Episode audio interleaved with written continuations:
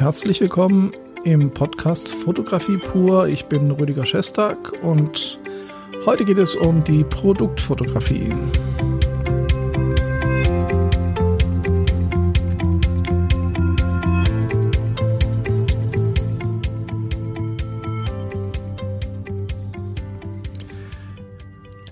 Ich freue mich, dass Sie wieder dabei sind und ein bisschen zuhören. Es wird heute nicht so lange dauern, aber es geht um ein ganz wichtiges Thema, nämlich die Produktfotografie.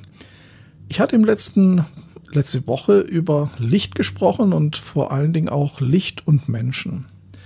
Und darüber, dass Licht eben eine ganz elementare Erfahrung des Menschen ist und deswegen auch sehr intuitiv begriffen wird, dass es aber gelernt werden muss. Und weil, weil sonst kann man die Sprache des Lichtes vielleicht nur ungenügend äh, umsetzen und wiedergeben. Und das gilt natürlich für Menschen, aber das gilt ganz besonders für Produktfotografie, weil Produktfotografie kann man nicht so intuitiv, also Produkte kann man nicht so intuitiv beleuchten, äh, wie man das bei Menschen machen kann. Ganz einfach deswegen, weil Produkte teilweise viel empfindlicher sind. Also schauen wir uns mal zum Beispiel ja Silberbesteck an spiegelnde Elemente, Töpfe. Da sieht man das ganze Studio drin und ähm, machen Sie da mal ähm, Beleuchtungen. Das sieht äh, ganz schnell ganz übel aus und Sie kriegen nur mit ganz viel Mühe oder sehr viel Kenntnissen vernünftige Ergebnisse hin. Das gilt aber nicht nur für Metalloberflächen, für Schmuck, das gilt für Keramik, das gilt natürlich auch für Food-Fotografie, also Essen. Und äh, genauso natürlich auch für Stoffe, für Mode, für ja, Bettwäsche, Teppiche, alles Mögliche. Jedes Produkt hat seine eigenen, ja, seine eigenen Herausforderungen und Probleme, die man einfach lernen muss. Ich glaube, es wird nirgends so deutlich, dass reine Intuition beim Licht nicht ausreicht. Was man da beherrschen muss, ist zum einen, was ich schon erwähnt habe, eben Reflexion. Wie reflektieren Diamanten? Äh, wie kriege ich die Spiegelung im Ziffernblatt einer Uhr weg oder auf dem Glas über dem Ziffernblatt? Wie kann ich einen Stoff so wiedergeben, dass er A vom Material und von der Ober Oberfläche erkennbar ist, aber auch farbverbindlich, sodass nachher im Katalog dieselbe Farbe oder eine fast selbe Farbe wie im Original zu erkennen ist. Also hier sind ganz viele technische Know-how, ganz viele Kenntnisse notwendig. Und ähm, was ich letzte Woche beschrieben habe über Instagram und ähm, die sozialen Medien, dass es sich viele Leute einfach zu einfach machen. Äh, und das führt dann so ein bisschen zu einer, hm, naja, so zu einer schwammigen, allgemeinen ähm, ja, Beleuchtung, die nichts Halbes und nichts Ganzes ist wie gesagt, es gibt auch immer gute Leute und es gibt immer Ausnahmen. Ich will nicht alles über einen Kamm scheren, aber so das Gros an Bildern ist doch sehr mainstreamig und flach. Und in der Produktfotografie tut man sich noch schwerer. Und da gibt es Lösungen. Es gibt so einfache Lösungen für jedermann, die auch durchaus sinnvoll sind, aber nicht für den professionellen Bereich taugen. Kennen Sie sicher, gibt es äh, auf eBay zu kaufen. Das sind solche weißen Lichtboxen, wo man einfach ein Objekt reinstellt, irgendwie beleuchtet und dann ist überall außenrum weiß und dann sieht das schon irgendwie gut aus. Und das ist auch so eine, das ist so eine Light-Version von Produktbeleuchtung, die, sag mal, für eBay ganz gut funktioniert. Also ich stelle jetzt, äh, ich verkaufe Eierbecher und ich stelle die in diese Lichtbox rein, also eine weiße Kiste vorne offen, dass ich es mit dem Handy oder der Kamera fotografieren kann. Oben eine Lampe drauf und dann habe ich weiches, weißes Licht von überall. Ich kann alles erkennen, passt. So arbeiten aber Schmuckfotografen oder Produktfotografen oder Stilllife-Fotografen natürlich überhaupt nicht.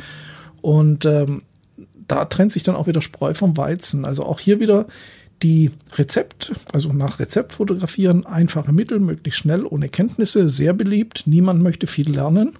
Und dann eben die Profis, die wissen, wie es geht. Und die können natürlich, die haben ihre Tricks und die wissen, wie man spannend fotografiert. Und ich habe am Schluss von diesem Podcast wieder zwei Fotografenbeispiele, äh, die ich Ihnen äh, ans Herz legen möchte, anzuschauen zu diesem Thema.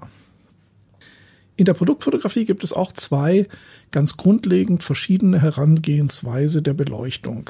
Die erste Herangehensweise ist die sympathischste, aber die funktioniert nicht immer. Das wäre die natürliche Umgebung. Also nehmen wir mal an, Sie wollen einen Teller mit Obst und Gemüse fotografieren für einen Katalog oder Lifestyle-Magazin, dann ist es am charmantesten, wenn Sie einen Wintergarten zur Verfügung haben mit einem italienischen Holztisch, also richtig schön diese frühlingshafte oder frühsommerliche Atmosphäre. Die Sonne ist schon abends äh, sehr weit unten und gibt ein wunderbares warmes Licht, das sich in den Scheiben und äh, in diesem Wintergarten bricht.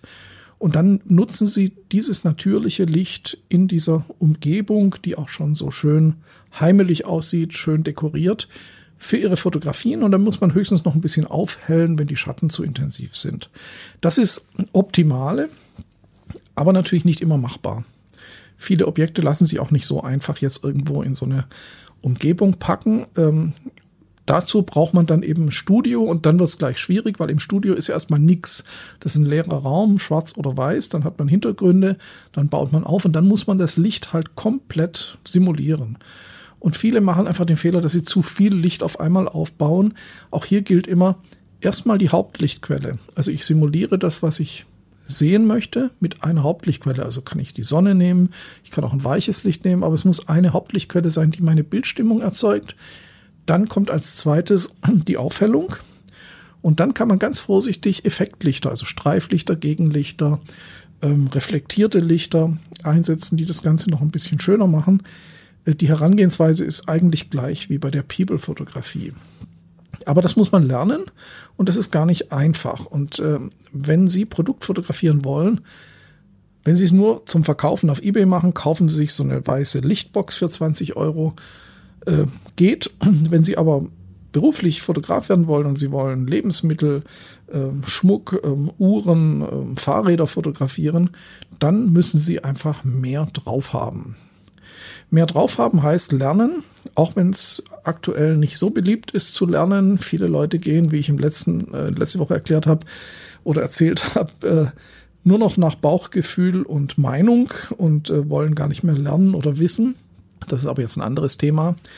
Wer lernen und wissen will, der geht auf die XLab Akademie und schaut sich die Kurse an. Der Produktfotografiekurs, der macht genau das, dass Sie wissen, wie es geht.